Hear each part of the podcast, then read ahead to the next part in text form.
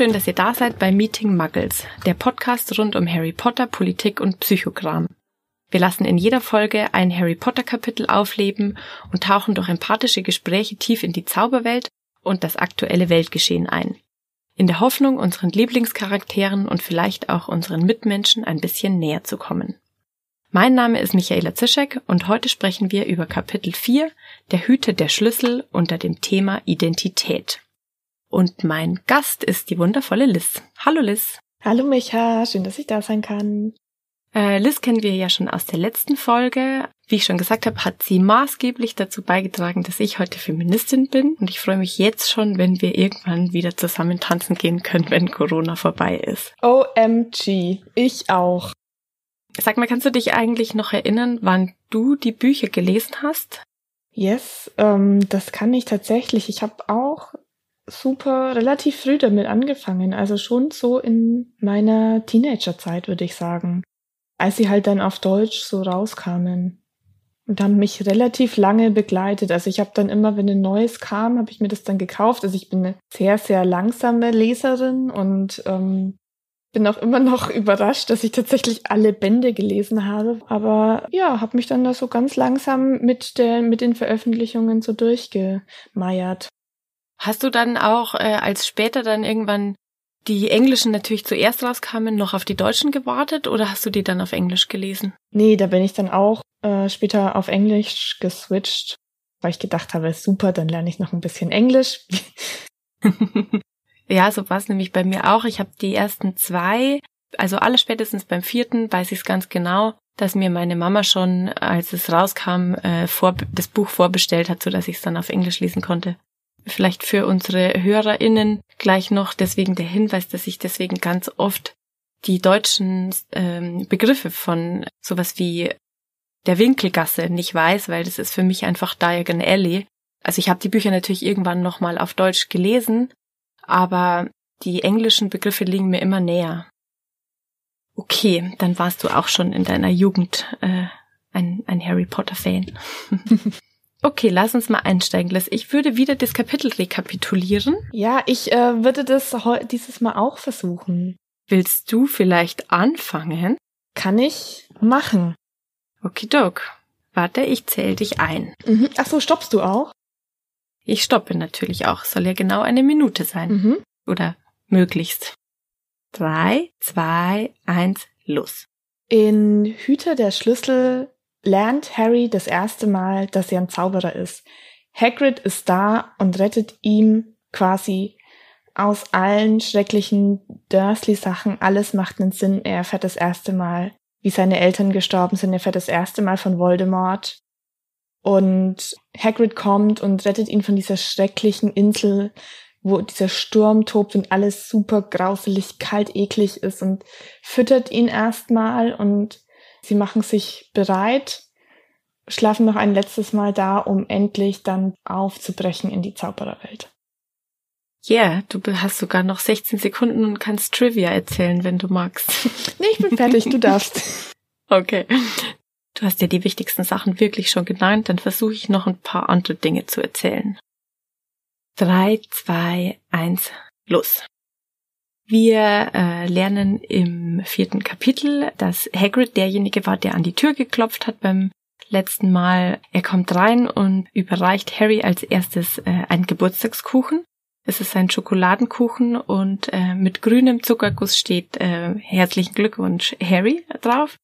Äh, er macht ein Feuer und brät äh, Würstchen und äh, Harry äh, hat so das Gefühl, dass er noch nie was Besseres gegessen hat wie diese Würste. Und Hagrid genehmigt sich selber erstmal einen Drink. Mm, er ist super wütend, dass äh, Harry nichts von Voldemort und der Zaubererwelt weiß. Vor allem auf die Dursleys, dass sie ihm dieses Wissen vorenthalten haben. Und äh, Hagrid gibt Harry äh, den Brief und ähm, er erfährt, was die Liz gerade schon erzählt hat, dass seine Eltern Zauberer waren und er selber auch einer ist. Wow, das war eine Punktlandung. Sehr gut. Mega. Heute ist ja das Thema Identität und äh, weil das so ein schon irgendwie schwieriges Konzept ist, habe ich einmal kurz nachgeguckt, was eigentlich Identität ist, um besser dieses Kapitel lesen zu können. Und ich sage dir mal ganz kurz, was ich gefunden habe. Und zwar bedeutet Identität die einzigartige Persönlichkeitsstruktur eines Menschen und die hat man einmal so in sich, aber auf der anderen Seite ist die auch ähm, immer in Veränderung. Also sie kann auch durch die durch das Leben sich verändern und äh, durch die Gruppe und die Kultur, in der man ähm, sich befindet, äh, verändern. Genau. Das war jetzt so, was ich als erstes, als ich das bei Google eingegeben habe, gefunden habe. du hast dieses äh, Thema ausgesucht und wenn du möchtest, darfst du sagen, warum und was das mit dir zu tun hat. Yes, sehr gerne in linken Kreisen und in der Theorie gibt es ja so ganz viele Lager, also es gibt ja auch ganz viel Identitätspolitik und lauter so Sachen. Mir ging es tatsächlich hauptsächlich darum, dass Harry in dem Kapitel herausfindet, wer er wirklich ist, also wirklich in Anführungszeichen. Und da kann ich sofort anknüpfen, wer bin ich denn wirklich? Bin ich Mann oder Frau oder vielleicht keines von beiden? Und was bedeutet das zum einen für mich und was bedeutet das für andere?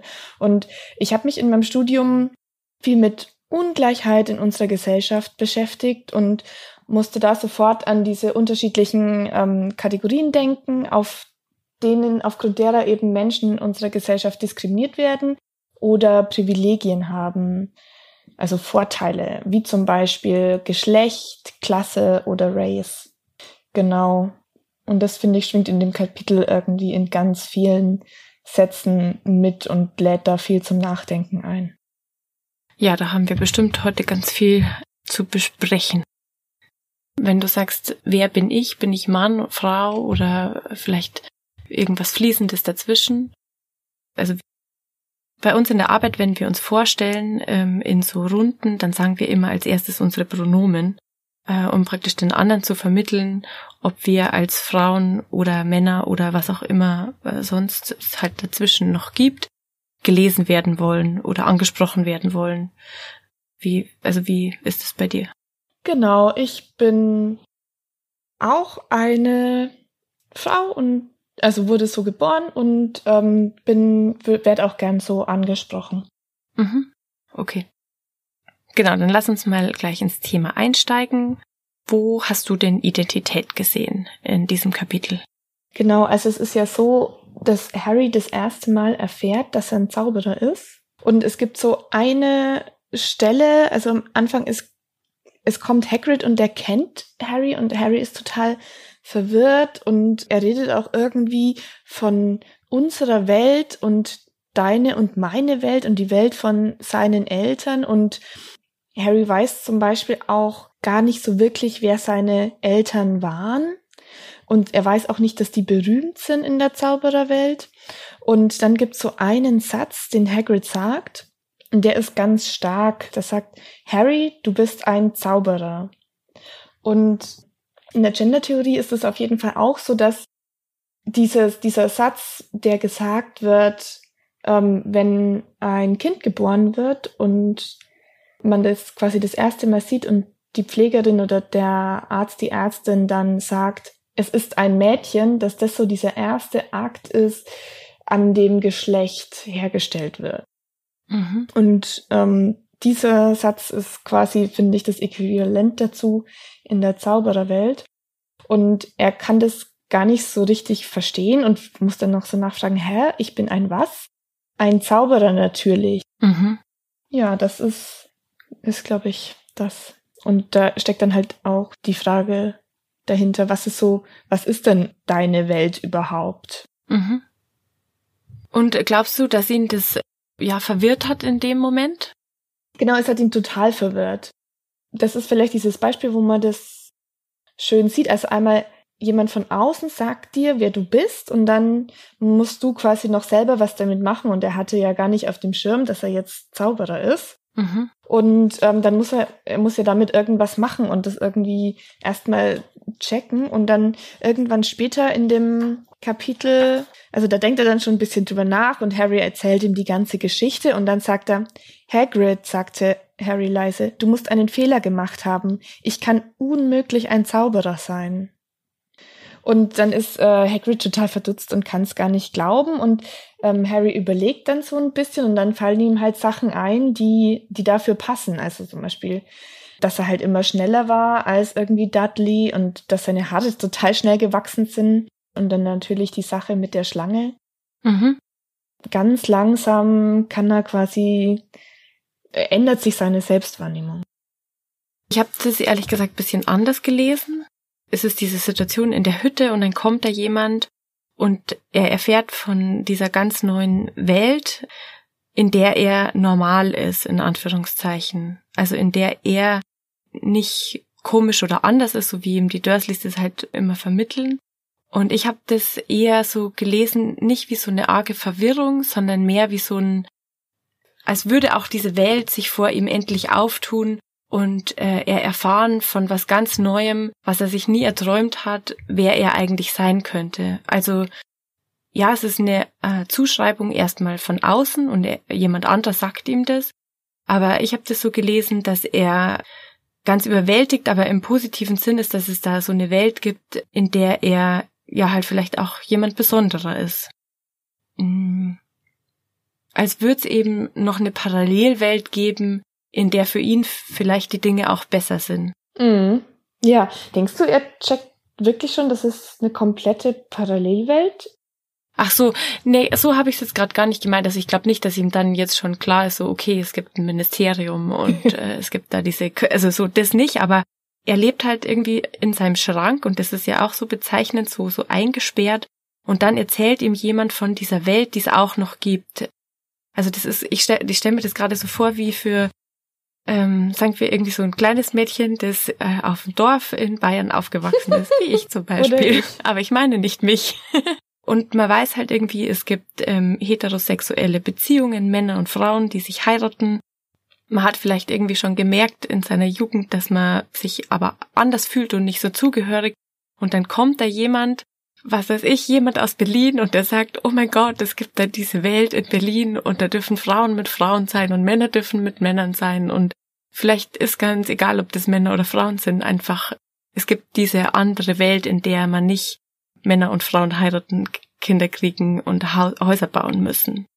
Ich, ich selber bin eine heterosexuelle Frau, deswegen will ich jetzt gar nicht sagen, wie sich jemand anderer vielleicht gefühlt haben könnte oder äh, fühlt, aber für mich war das irgendwie so ein starker Moment von, da eröffnet sich so eine ganz neue Welt, in der so viele neue Dinge möglich sind. Mhm. Genau, auf jeden Fall. Das äh, habe ich mich auch hart, also mit diesem, es gibt eine andere Welt und ich kann irgendwie raus und ich muss nicht da bleiben, wo ich geboren wurde. Und damit habe ich mich auch ganz stark identifiziert. Aber ich äh, finde natürlich auch, also dieses Versprechen von Freiheit und ich kann niemand anderes sein, es gibt ganz andere Möglichkeiten. Ich kann ein ganz anderes Leben führen und ich kann irgendwie tanzen gehen und ganz andere Dinge sind möglich. Damit habe ich auch, konnte ich auch ganz viel anfangen. Und so wie ich dich aber gerade verstanden habe, war es ja eher was, was ihm jemand anderer zugeschrieben hat was ich auch gesehen habe in dieser Situation, als er sich dann so erinnert, wie das eigentlich war, dass ihm eben die Haare viel schneller nachgewachsen sind und dass er da in der Schule auf das Dach gehüpft ist und so, dass das alles Dinge waren, die, die ja schon in ihm waren. Also ich glaube, er konnte es nicht fassen, aber gleichzeitig, als er dann so drüber nachgedacht hat, ist ihm ja sehr schnell bewusst geworden, dass das für, also auf ihn auch zutreffen muss. Mhm. Also, dass es schon immer in ihm war auch. Ja, genau, genau. Aber es fällt ihm halt am Anfang schwer, das, das, das zu glauben. Also er sagt ja da, ich kann unmöglich ein Zauberer sein. Ja. Ich, ich wette, also wenn ich jetzt Harry gewesen wäre, dann wäre ich und hätte ich unter meinem Schrank mir die wildesten Sachen erträumt. Aber dass dann, dass es dann tatsächlich Realität sein kann, das ist dann halt schon nochmal crazy. Ja. Ich weiß nicht, was ich als Jugendliche alles gedacht äh, oder als äh, zehn, elfjährige alles gedacht habe, was ich sein könnte. Also Fliegen war auf jeden Fall ganz oft dabei. was ich auch ganz stark fand bei Harry war ja auch, dass er, was du schon vorher auch angesprochen hast, dass er auch so viel über seine Eltern erfährt. Im Grunde lernt er ja auch, dass sein Leben bisher so ein bisschen eine Lüge war. die sind halt nicht bei einem Autounfall ums Leben gekommen, waren halt eben diese ganz anderen Menschen, von denen er nie gedacht hätte, dass sie die sein hätten können. Da kommt halt wieder das Ganze rein, dass er nie Fragen stellen durfte, auch bei den Dursleys. Also außer das mit dem Autounfall weiß er ja scheinbar sonst gar nichts über seine Eltern und das stelle ich mir auch ganz schlimm vor. Weil das ja bestimmt zu, also schon auch identitätsstiftend sein kann, zu wissen, wo man herkommt so eine Familiengeschichte oder sowas vielleicht zu haben. Genau, also besonders wenn man die ganze Zeit gesagt bekommt, du bist anders als wir, du bist kein wichtiger Teil unserer Familie. Ähm, mhm. Petunia ist ja auch die Schwester von Harrys Mutter. Petunia kann die ja auch nicht leiden und findet die blöd. Das glaube ich, das eines der wenigen Sachen, die er weiß, ist, dass seine Eltern irgendwie blöd waren, oder? Weiß er das, erfährt er das erst jetzt? Ich könnte mir vorstellen, dass er selber da schon ja so viel Reflexionsvermögen hat zu sehen, dass die Dursleys die vielleicht schlechter gemacht haben, als sie waren. Genau, aber dadurch ist, also dadurch wird ja auch eher weggestoßen und nicht akzeptiert von den Dursleys. Ja. Und glaubst du wirklich, dass die Petunia ihre Schwester blöd fand? Ähm, ja. Also ich glaube, sie war auch neidisch und ihre Eltern fanden sie irgendwie also sie fand ihre Schwester schon immer blöd, dass sie auch auf diese Schule gegangen ist. Auf, also sie ist ja auch nach Hogwarts gegangen und ähm, Petunia nicht. Und ihre Eltern fanden halt beide Schwestern immer gut oder auch Lilly gut. Und Petunia war da, fand es da, glaube ich, schon immer blöd, dass sie auch nach Hogwarts gegangen ist und fand es schon immer gefährlich. Ja. Also ich meine, es ist schon sehr stark, was sie sagt. Sie sagt ja auch, die, sie war die einzige, die erkannt hat, was sie wirklich ist, wo wir wieder bei der Identität sind, ja. eine Missgeburt. Ja, ja, huh. Also eine Missgeburt ist schon äh, auf jeden Fall äh, hart. Aber ich habe trotzdem irgendwie das Gefühl, dass sie nicht die wirklich blöd fand, sondern dass sie halt neidisch war. Aber stell dir mal vor, deine Tante sagt über deine Mutter, dass sie glaubt, dass sie eine Missgeburt war. Und dann äh, sagt der Vernon später ja auch noch, also er hat ja schon immer gewusst, was das für Leute sind und er glaubt ja, die Welt wäre besser dran ohne seine Eltern. Und das heißt halt eigentlich, der, dass er ihnen auch wünscht, dass sie tot sind. Und das, also das stelle ich mir so krass vor für so einen Jungen, der von seiner Verwandtschaft gesagt kriegt, so die Welt ist besser dran ohne deine Eltern. Yes. Also genau, ähm, die Dursleys tun alles, um halt quasi seine seine Geschichte auszuradieren, seine ganze, ja, das, wer er ist eben zu verheimlichen, dass darüber nicht gesprochen werden darf. Oder halt, sie äußern sich schlecht und, und diffamieren die und genau. Ich glaube, da liegt schon, ja, schon was krasses drin. Da sind wir dann ja auch direkt gleich schon bei den Dursleys. Weil ich hatte auch das Gefühl, dass die beiden äh, eine krasse Identitätskrise haben, äh, einfach weil es diese andere Welt gibt und da jetzt Vorher hatten sie das ja gut unter Kontrolle. Sie haben bestimmt, was normal ist. Und jetzt ist da aber plötzlich diese Person, die in ihre Welt eindringt und ihnen sagt, dass es da halt noch diese andere Welt gibt. Und das verstört die beiden ja auch total. Der Vernon sagt auch, wir haben uns geschworen, diesen Blödsinn auszumerzen oder dem ein Ende zu setzen, auch ihm das auszutreiben, also Harry sein, eigentlich sein Ich mehr oder weniger auszutreiben. Mhm. Das fand ich auch äh, ziemlich stark. Einmal, dass die selber jetzt gerade in so einer Identitätskrise sind, aber auf der anderen Seite ist der Vernon ja schon dem Hagrid gegenüber auch sehr laut immer wieder zu sagen, dass er das nicht gut findet und dass er das nicht will und dass er seinen Mund halten soll und äh, mit dem ganzen Quatsch da jetzt äh, aufhören soll. Das sind so zwei Dinge, glaube ich, in ihm drin, die sehr, sehr stark sind. Ja, genau. Das einzige Mittel, was halt die Dursleys haben, ist wirklich zu sagen, er soll nicht drüber sprechen. Ja. Und ähm, er darf das nicht sagen. Und also alles, über was wir nicht sprechen können, das gibt's nicht. Das steckt da so ein bisschen drin. Und Harry träumt ja bestimmt davon, aber ich glaube nicht, dass er dran glaubt, dass irgendwann Hagrid kommt und ihn, ihn rettet. Das ist ja wirklich wie so, ein, wie so eine Fantasie. Und deswegen hatte ich schon gedacht, dass er da, dass er da ein bisschen braucht, um das zu realisieren, dass es wirklich so ist. Worauf wollte ich jetzt hinaus? Genau, dass halt wirklich dieses Wissen, was gibt's und was gibt's nicht, dass das halt eine krasse Macht hat über das, was wir uns vorstellen können, so. Also jetzt, wo er weiß, wer er ist, kann er auch danach handeln. Ja, und versteht ganz viele Dinge vielleicht besser. Also versteht zum Beispiel, warum die Dursleys so fies zu ihm gewesen sind. Genau, er kann sich aber zum Beispiel vorstellen, dass er anders leben kann. Er kann sich jetzt vorstellen, dass er die Dursleys verlassen kann, vielleicht. Ähm, jetzt gibt's da jemanden, der ihn das erste Mal liebevoll äh, einen Geburtstagskuchen mitbringt, ihn ganz anders sieht und ihm was zu essen gibt und eine, eine Decke, unter der er schlafen kann und ja, und er, er weiß jetzt auch, dass es mehr von ihm gibt und er spürt wahrscheinlich das erste Mal die Zugehörigkeit zu so einer Gruppe, die ihn vielleicht aufnimmt, wo er dann einfach dazugehört, weil er halt so ist, wie er ist. Ja. Hm. Vorher, als wir uns unterhalten haben, hast du auch noch ganz was äh, Starkes gesagt, dass es auch einfach wahnsinnig wichtig ist zu verstehen, in was für eine Familie man geboren wurde. Also in dem Kapitel ist es ja so, dass ähm, Harry das erste Mal quasi die wirkliche Geschichte vom Tod seiner Eltern erfährt und er auch erfährt, wie berühmt sie waren und wie berühmt er ist. Damit steht auf jeden Fall fest, dass er nach Hogwarts geht. Damit steht auf jeden Fall fest, dass er auf die beste Schule äh, für Hexerei geht. Damit steht auf jeden Fall fest, dass ein ganz toller Zauberer wird, obwohl er noch nichts gezaubert hat und Hagrid das überhaupt nicht wissen kann, ob er das wirklich gut kann.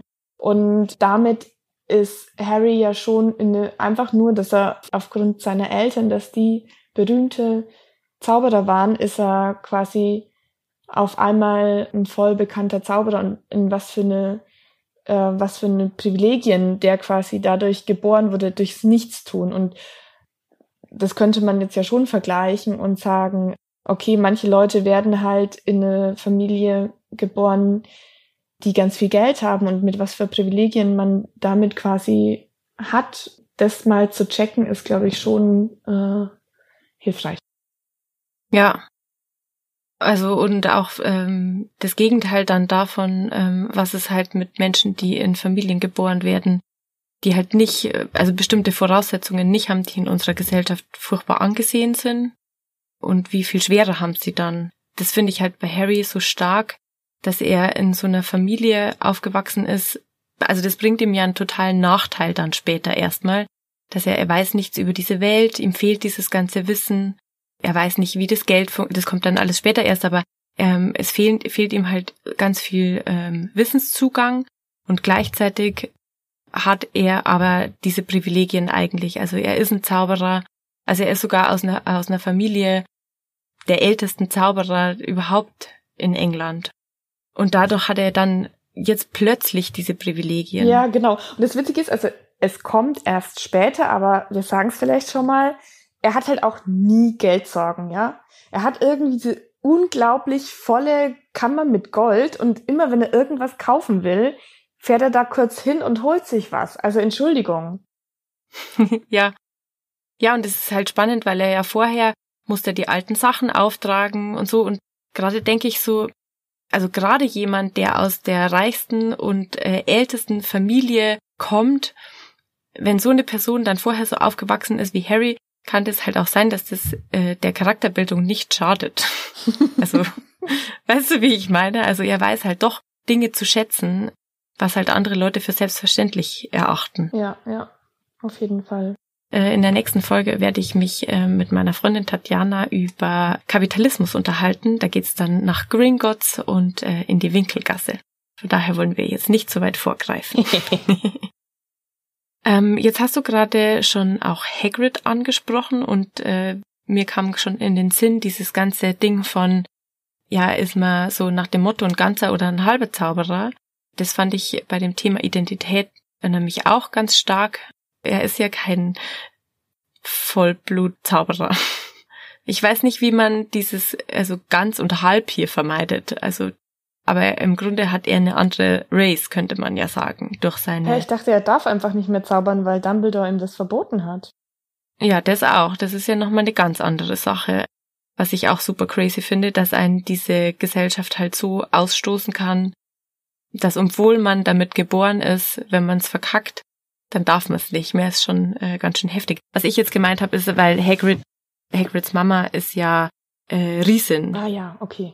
Mhm. Stimmt. Genau, worauf ich jetzt eigentlich gerade hinaus wollte, ist, ähm, dass ich das sehr stark fand im Zusammenhang mit Identität, dass Hagrid davon ausgeht, dass Harry ein großartiger Zauberer sein werden wird. Also er sagt, was sollst du auch anderes sein bei Eltern wie deinen? Und da finde ich ganz stark, dass für ihn halt scheinbar vererbtes oder in dem Sinne jetzt Blut wichtiger ist wie Sozialisation, weil Harry ist ja nicht aufgewachsen in einer, in einer Zaubererwelt. Und ich sehe da so halt ja große Vorurteile gegenüber Leuten, also gegenüber Muggles, weil also einmal so, wie er die Dursleys behandelt, aber das andere auch, dass er eben davon ausgeht, dass Harry ein großartiger Zauberer sein wird, einfach nur, weil er äh, diese Eltern hat. Ja, yes, genau. Also ich würde auch sagen, ich bin der Meinung, dass keine Fähigkeiten angeboren sind, sondern einfach ganz viel Sozialisation ist und gelernt ist und verändert werden kann und auch von unserer Gesellschaft durch hierarchische Strukturen hergestellt wird mhm. und nicht durch Gene vererbt wird. Ich bin, ich bin dagegen. und genau, das ist halt schon ein krasser Teil von Harry Potter. Und ähm, das ist auf jeden Fall auch was, ja, womit ich dann auch irgendwie schon hadre oder das auch ja krass finde, wie krass es da um Vererben geht. Ja, also ich finde es auch ganz problematisch, weil gerade jetzt an dem Beispiel auch auf der einen Seite Hagrid ja, er hat ja ganz große Schwierigkeiten, den Namen Voldemort auszusprechen und überhaupt über diese Zeit zu erzählen. Und wenn das Voldemort-Regime äh, jetzt irgendwie für so ein Nazi-Regime oder sowas steht, dann weiß man halt, okay, Hagrid ist total dagegen, dass, dass so eine Art von Regime herrscht. Und auf der anderen Seite hat er aber in seinem Kopf ja trotzdem dieses aufgespaltene im Sinne von, ähm, wer ist jetzt ein Ganzblut-Zauberer äh, und wer halt, äh, wer ist doch nicht ganz so viel wert, weil er vielleicht bei den Muggles aufgewachsen ist oder so. Und das heißt halt, dieses Denken, das der Voldemort halt ins Große gebracht hat, ist ja trotzdem irgendwie in ihm verinnerlicht. Und ja, er hat die Vor Vorurteile und wenn man jetzt, also ich weiß nicht, ob das so eine gute Analogie ist, aber äh, im Grunde wäre das halt, als hätte Hagrid schon so eine Art Alltagsrassismus in seinem Kopf, dass es halt doch Menschen gibt, die halt irgendwie mehr wert sind als andere. Mm, ja, absolut, finde ich auch. Das finde ich eigentlich mega spannend, weil er ja selber auch kein, also Vollblut im Anführungszeichen Zauberer ist. Und wenn wir das Ganze jetzt auf Rassismus beziehen, ist es ja oft auch so, dass es eben Leute, die von Rassismus betroffen sind, nicht immer gefeit sind davor, selber auch rassistisch zu sein. So wie Hagrid. Genau, also nur weil wir eine Frau sind, sind wir nicht automatisch äh, gefeit, nicht sexistisch zu sein. Ganz genau, ja. Oder halt, es gibt ja auch im Feminismus ganz viele Strömungen, die eben nur für, für weiße Frauen sich einsetzen. Also so Alice Schwarzer mäßig. Ja, genau. Das auf jeden Fall. Die weiße Frau ist toll und für die müssen wir uns einsetzen, aber Frauen mit Kopftüchern, so nach dem Motto, wissen nicht, was sie tun und werden unterdrückt oder sowas. Also das. Mhm, ja, voll, genau. Aber tatsächlich ist es ja nochmal, also nicht nur andere Unterdrückungs, also nur weil man eine Unterdrückungskategorie kennt, ist man, checkt man die anderen und reproduziert die nicht, sondern selbst die eigenen Unterdrückungskategorien reproduziert man selber wieder. Also selbst ich habe halt Vorurteile gegenüber anderen Frauen und habe da sexistische Vorurteile manchmal so. Also die zieht sich so und so an oder die macht die ganze Zeit Diät und schon spiele ich in diesem in diesem Raster halt mit. Ja, ich glaube, dass das halt daran liegt, wenn das System, in dem wir leben, ein sexistisches ist, dann sind auch feministische Frauen nicht davor gefeit, selber sexistisch zu sein. Yes, genau. Genauso ist es mit, mit Rassismus, also in dem rassistischen System sind auch Menschen, die selber von Rassismus betroffen sind oder meinen, sie können gar nicht rassistisch sein, weil sie schon so woke sind, ähm, halt trotzdem rassistisch, weil wir so aufgewachsen sind und das immer um uns rum ist. Mm, ja. Worüber möchtest du noch gerne sprechen?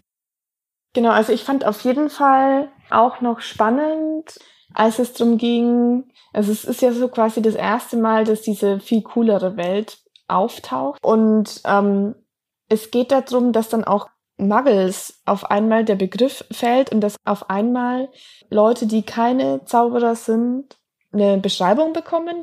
Und ähm, Harry versteht, glaube ich, erstmal auch gar nicht, was das überhaupt sein soll und dass das quasi so eine Ausgrenzung oder eine Bezeichnung ist für alle Leute, die nicht zaubern können. Und es ist auf jeden Fall so eine Grenzziehung und schon sowas, ich, also wir sind keine Muggles. Mhm. Das schwingt ja da auch immer mit.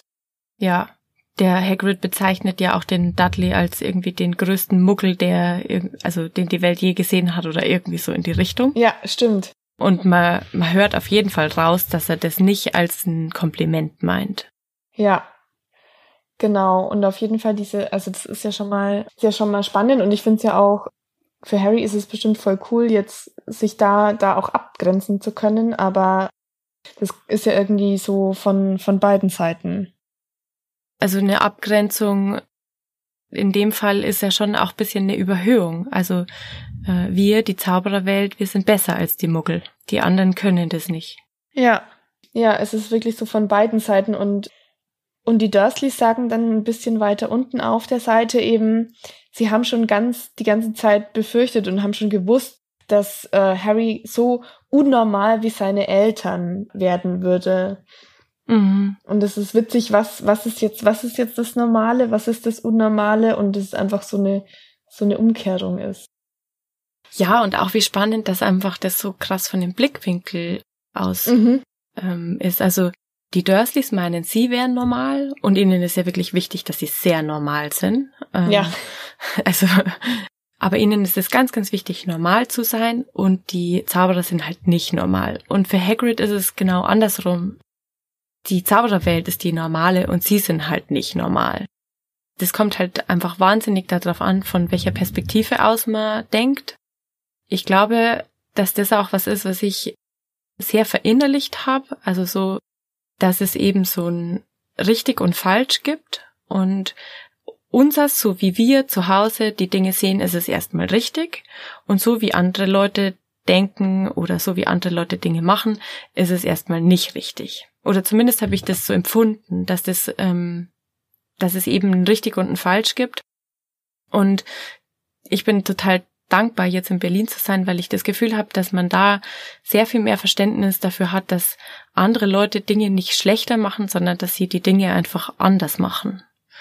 Und das ist eine total große Bereicherung für mich. Yes, auf jeden Fall. Ich weiß jetzt nicht, ob es an Berlin liegt oder daran, erwachsen zu werden. Hm. Aber nee, ich glaube, es hat, es hat schon, also dadurch, dass, dass in Berlin sehr viele Leute leben, die das ganz, die Sachen einfach sehr unterschiedlich machen und ihr Leben ganz unterschiedlich, bist du ja einfach, siehst du ja viel mehr und jetzt irgendwie äh, in, auf dem Dorf in, in Bayern ist, sind einfach, ist einfach die Auswahl. Und das, mit was man konfrontiert ist, nicht so groß, obwohl es da jetzt auch Internet gibt und so. Ja. Ich glaube nicht, dass es an Berlin liegt, sondern einfach, dass ich für mich festgestellt habe, oder hier halt andere Dinge gesehen habe. Das ist ja in anderen Städten auch nicht anders. Und ich glaube, wenn man in der richtigen Community ist, dann kann man das gleiche auch in, in Rosenheim, Nürnberg oder äh, Biberach haben.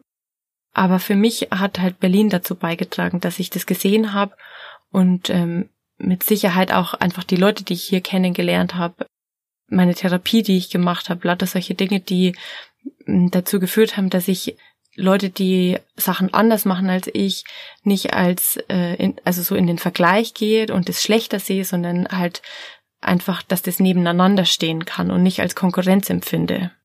Genau, aber ich meine, man, manche Szenen gibt's tatsächlich auch nur in so großen Städten wie Berlin. Also ja. sei es jetzt irgendwie queere Partys oder ähm, Vielleicht wissen wir nur nicht davon, wie cool die queeren Partys in Landshut sind. Vielleicht gibt's die auch. und wir wissen nur nicht davon. Also, das gehört ja auch zum Berlinerin sein dazu, dass man eben immer meint, in Berlin wäre alles cooler als woanders. yes, stimmt. Okay, liebe Liz, jetzt habe ich noch eine Frage an dich, so wie in der letzten Folge auch. Und zwar, habe ich in diesem Kapitel wieder was nicht verstanden und würde dich dann fragen, was deine Antwort darauf ist, auf das, was ich nicht verstanden habe. Sehr gerne, let's try. Und zwar habe ich mich gefragt, warum es eigentlich keine Briefe für Muggleborn Menschen gibt, also für Menschen, die in einer Muggle-Familie aufgewachsen sind. Weil der Brief, den McGonagall geschrieben hat, ist ja schon sehr, also setzt sehr viel Wissen voraus. Zum Beispiel, wieso, also woher soll jetzt jemand wissen, der in einer Muggelfamilie aufgewachsen ist, was eine Eule ist, mit der man seine Antwort zurückschicken soll? Ja, Harry weiß es ja auch nicht. Genau, Harry weiß es auch nicht. Und also meine Antwort auf diese äh, Frage, wie das sein kann, dass eben da so ein Einheitsbrief rausgeschickt ist, ist einmal, dass es tatsächlich ein Serienbrief eine Antwort könnte sein, dass es ein Serienbrief und alle kriegen wirklich den gleichen Brief. Das andere ist, dass es auch sein kann, dass es schon unterschiedliche Briefe gibt. Einmal für, äh, für Zaubererfamilien und einmal für Muggelfamilien. Und weil Harry aber eingestuft wird als Zauberer, hat er den Brief für alle Zauberer bekommen und nicht für die, die in einer Muggelfamilie aufgewachsen sind. Aber ich bin total gespannt, was deine Antwort darauf ist. Also wie glaubst du, dass dieses Ding funktioniert? Ja, also eigentlich geht's dir ja darum, gibt's unterschiedliche Briefe für je nachdem, wie viel die zukünftigen SchülerInnen über ihre Zauber, Zaubersein wissen, so. Mhm. Aber dann wäre jetzt meine Rückfrage zum Beispiel jetzt äh, Hermine. Die ist doch so eine Streberin. Weiß die nicht vorher schon, dass sie zaubern kann und kauft schon alles ganz viel früher ein und alles Mögliche so? Aber die würde wahrscheinlich auch erst ähm, mit dem Brief wirklich diesen. Das wäre jetzt die Frage. Weiß sie das schon vorher oder weiß sie das erst mit dem Brief? Weil ich hätte jetzt gedacht, Hermine weiß natürlich schon lange bevor sie den Brief bekommt, dass sie Zauberin ist. Du meinst jetzt nicht, weil ihr jemand davon erzählt hat, weil irgendwie so ein Sozialarbeiter aus Hogwarts oder Sozialarbeiterin aus Hogwarts vorbeigekommen ist, um sie darauf vorzubereiten, sondern einfach, weil sie so schlau ist, äh, weiß sie das in sich schon, dass sie auf jeden Fall eine Hexe ist. Ich dachte vielleicht, ich weiß nicht, wie das läuft. Vielleicht wussten es halt ihre Eltern. Ihre Eltern haben mir das halt gleich gesagt oder so. Aber woher sollen es die denn wissen? Das weiß ich nicht, aber dass die halt schon, seit sie geboren ist, weiß, ähm, sie ist halt, äh, hat halt Magge-Eltern, aber ist, ist halt ähm, Hexe und zack. Spannend. Die wächst halt da so auf und dann, also das hätte ich jetzt gedacht, dass, dass das bei Hermine bestimmt so war. Und dann freut sie sich schon 17.000 Jahre vorher und kann schon, bevor sie überhaupt in die Schule geht, den ersten Zauberspruch. ah, geil. Aber du meinst tatsächlich, dass sie aus sich heraus das schon verstanden hat? Nee, dass sie einfach mit dem Wissen aufgewachsen ist, hätte ich gedacht. Aber irgendjemand muss sie dann darüber ja informiert haben. Ja, ihre Eltern. Weil die halt ähm, das dann gleich nach der Geburt irgendwie wussten und dann haben sie mit Dumbledore telefoniert und dann haben sie sich beraten lassen, wie sie das ihrem Kind am besten darauf vorbereiten und dann war das alles so total. Wenn es wirklich so ein System gibt von die Zaubererwelt kümmert sich um die äh, Muggleborns und hat vorher mit denen schon mal Gespräche, um die Familie darauf vorzubereiten, finde ich das mega gut. ich zweifle ehrlich gesagt daran. Also ich, also die realistischste Antwort ist wahrscheinlich für mich, dass es für alle den gleichen Brief gibt und äh, die Leute sollen schauen, wo sie bleiben. Vielleicht ist das an sich ja auch schon Privilege, also. Ja, auf jeden Fall. Harry äh, zu dem kommt halt, also stell dir mal vor, er wäre jetzt wirklich aus einer Muggelfamilie, hätte das nicht verstanden und gedacht, jemand will sich jetzt irgendwie vielleicht auch einen Scherz erlauben und äh, dann schickt er halt keine Antwort zurück, dann kann er nicht auf diese Schule gehen. Und nur weil er Harry Potter ist, schickt Dumbledore dann noch Hagrid los und meint so, hey, guck mal, was mit dem, was da los ist. Der hat seinen Brief noch nicht aufgemacht kümmere dich mal darum, weil er halt dieser berühmte Zauberer ist. Aber wenn er jetzt einfach jemand, äh, also so eine 0815 Person, vielleicht hätte sich halt niemand um ihn gekümmert. Hm, ja. Ich denke, das ist ein ganz, äh, ganz schönes, schönes Beispiel. Ich glaube, Hogwarts muss auf jeden Fall sein Alert-System überprüfen. auf jeden Fall. Könnt ihr nicht so Serienmails machen? Das gibt's doch äh, im Online-Marketing auch, dass äh, unterschiedliche Zielgruppen kriegen äh, unterschiedliche E-Mails für dasselbe Produkt. Ja, auf Ich finde, es sollte jemand Hogwarts beraten, äh, wie seine Newsletter rausgehen. Das ist katastrophal, so wie das gerade läuft. Top. Okay. Ja, Liz, äh, jetzt fehlt noch eins. Wen möchtest du würdigen aus diesem Text? Ich würde gerne Hagrid würdigen dafür, dass er sich so fürsorglich um Harry kümmert und ihm das so wichtig ist, dass es ihm gut geht und er ihn quasi fit macht. Er schaut, dass er was zu essen bekommt und dass er nicht mehr verarscht wird von den Dursleys und ähm, er erzählt ihm auch ganz viel von seinen Eltern und man merkt einfach, dass er ihn ganz toll mag und er einfach nur will, dass es Harry gut geht und das finde ich, das finde ich sehr schön. Das ist eine sehr schöne Würdigung. Da hätte jetzt aus meiner Sicht auch noch total gut zugepasst, äh, dass er ihm einen Kuchen backt. Ja. Oder zumindest einen mitbringt. I love it. Menschen, die Kuchen mitbringen, sind immer unsere Freunde, würde ich sagen. genau, ich würde auch gern noch jemanden würdigen. Und zwar, äh, da haben wir jetzt noch gar nicht drüber gesprochen. Ich möchte gerne Dudley würdigen, der äh, halt auch in dieser Hütte ist, als Kind ähm, und auch wenn wir ihn nicht so gut ausstehen können, hat er Hunger und ähm, ihm ist wahrscheinlich auch kalt und er wird auch von Hagrid äh, gebodyshamed, dass er zu dick ist und am Ende ähm, kriegt er von, von Hagrid ein Ringelschwänzchen verpasst. Und als Kind fand ich das halt mega witzig. Ich habe mich total kaputt gelacht damals, ähm, weil ich das so lustig fand. Aber heute als Erwachsene und vor allem vor dem Hintergrund, sich immer so vorzustellen, das wäre eine wahre Geschichte, finde ich den, äh, das einen furchtbaren Eingriff in, in Dudleys Körper.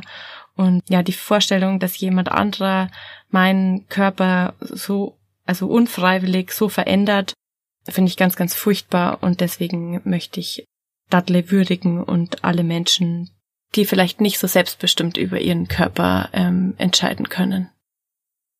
Ja, ich finde es ein sehr guter, das ist ein guter Punkt, den ich tatsächlich gar nicht so gesehen habe in meinem ganzen Hate auf Dudley.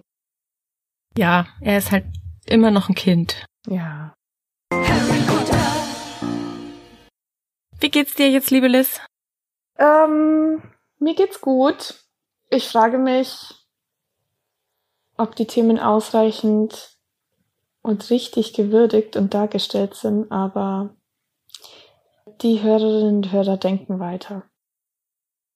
Wir geben nur einen Anstoß. Und man muss ja auch immer dazu sagen, dass wir ein bisschen aufgeregt sind, auch wenn wir das aufnehmen. yes. Willst du am Ende dieser Folge vielleicht noch irgendwas promoten? Ja, das würde ich sehr gerne, denn wenn es um Feminismus, um Rassismus, um Ungerechtigkeit, um strukturelle Diskriminierung in unserer Gesellschaft geht, dann gibt es kein besseres Magazin ähm, als das Missy-Magazin, um da sich auf den Stand zu bringen, um, um sich weiterzubilden, um ganz viele unterschiedliche Perspektiven ähm, auf diese Themen zu bekommen. Und ich habe einfach ganz viel ähm, gelernt und ich bin ganz dankbar und, und kann das einfach nur jedem ans Herz legen, da wirklich auch ein Abo abzuschließen. Das, das sind, ich glaube, es sind 30 Euro im Jahr. Es ist wirklich nicht viel und die Redaktion arbeitet irgendwie wirklich mit wenig Mitteln und kann halt so, ist unabhängig und kann dadurch unabhängig bleiben und deswegen wäre das super. Eigentlich müsste man ja auch der Missy danken für mein äh, feministisches Sein heute und nicht nur dir. Yes.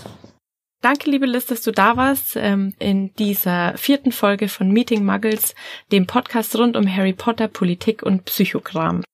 Die Show Notes stelle ich euch auf meetingmuggles.de zusammen. Wenn ihr mögt, nehmt mir eine Sprachnachricht auf. Die könnt ihr dann schicken an sprachnachricht@meetingmuggles.de ein ganz großes Dankeschön geht an Vanessa Sultan, Kasper Tekheil und Ariana Nettleman von Harry Potter and the Sacred Text. Außerdem ein Danke an Rosi Bach, Ulrike Heister, Josephine Bayer, Franz Matuschka, Jaro Magdalena und ähm, Schniepo-Schranke. Wenn euch diese Folge gefallen hat, freue ich mich, wenn ihr auch im nächsten Kapitel dabei seid. Da lesen wir in der Winkelgasse Kapitel 5 unter dem Thema Kapitalismus. Bleibt gesund, eure Michaela.